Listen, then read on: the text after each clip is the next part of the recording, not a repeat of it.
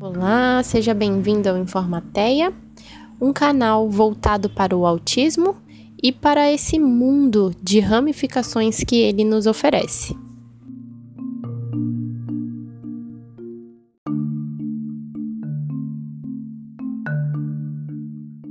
No episódio de hoje, nós vamos falar sobre dois períodos iniciais desse desenvolvimento infantil, sendo ele o período pré-natal, que vai da concepção ao nascimento, e o período neonatal, que vai do nascimento até os 28 dias de vida. Mas eu quero também te convidar, caso você ainda não tenha escutado os episódios anteriores, a escutar, porque esse episódio é uma continuação do episódio anterior.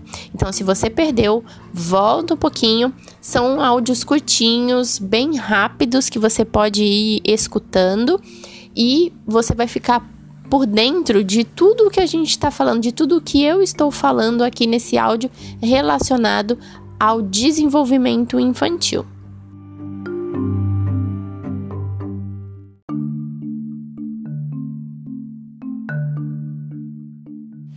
No período pré-natal, ou seja, no momento da concepção, é quando recebemos a herança genética dos nossos pais.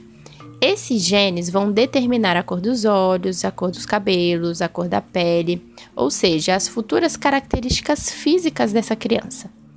Sabe-se que durante a gestação, a interação entre a mãe e o feto é mais íntima possível, podendo inclusive influenciar no crescimento e no desenvolvimento do bebê.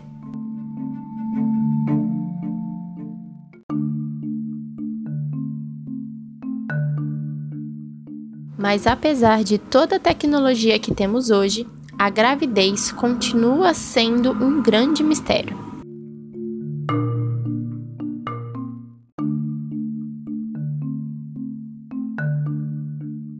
Porém, hoje sabe-se que o feto ele reage ao movimento e ao sono materno, e que ainda dentro do útero ele já se difere da sua mãe e reage às situações externas que acontecem. Então, ele já tem certo grau de autonomia, ele já tem um funcionamento sensorial diferente do da própria mãe, ele consegue reagir a sons, o seu ciclo de sono e vigília não coincide necessariamente com o da mãe, ele também já possui certo grau de olfato, visão e tato.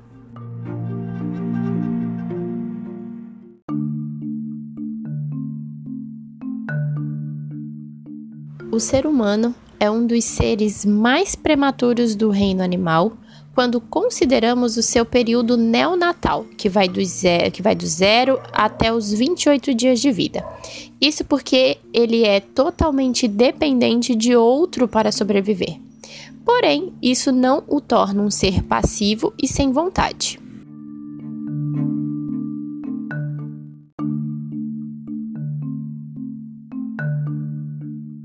Nesse período, é muito importante observar a postura e os movimentos do recém-nascido. Normalmente, ele mantém as pernas e os braços flexionados, tanto na posição deitado de costas, chamada de posição supina, como na posição deitada de barriguinha para baixo, que a gente chama de posição pronada. Geralmente, as pupilas reagem à luz, o seu corpinho apresenta uma reação a barulhos muito fortes. Ele dorme grande parte do tempo, tem percepções visuais.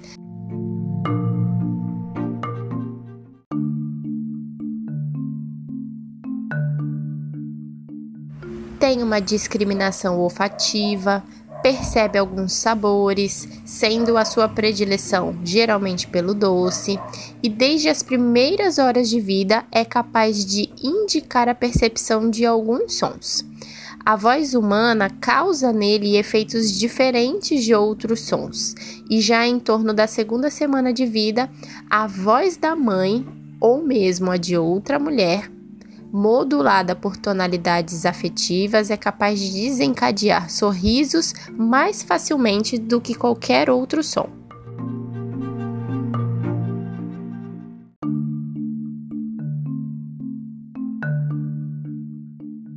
Ao observar um recém-nascido, é importante considerar que as suas reações, apesar de reflexas, ou seja, apesar de automáticas em sua grande maioria, elas também estão fortemente relacionadas com o seu grau de maturidade e principalmente o grau de condições físicas, como por exemplo o sono, a fome, a saciedade, a irritabilidade, entre outras coisas.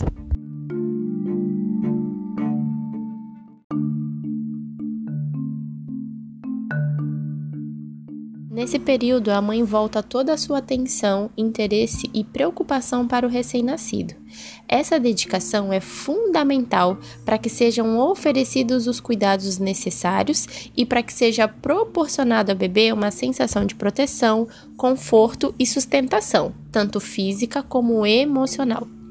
Cabe aos pais a tarefa da transmissão da linguagem por meio de conversas, toques e significações que são fundamentais para a constituição do seu desenvolvimento emocional.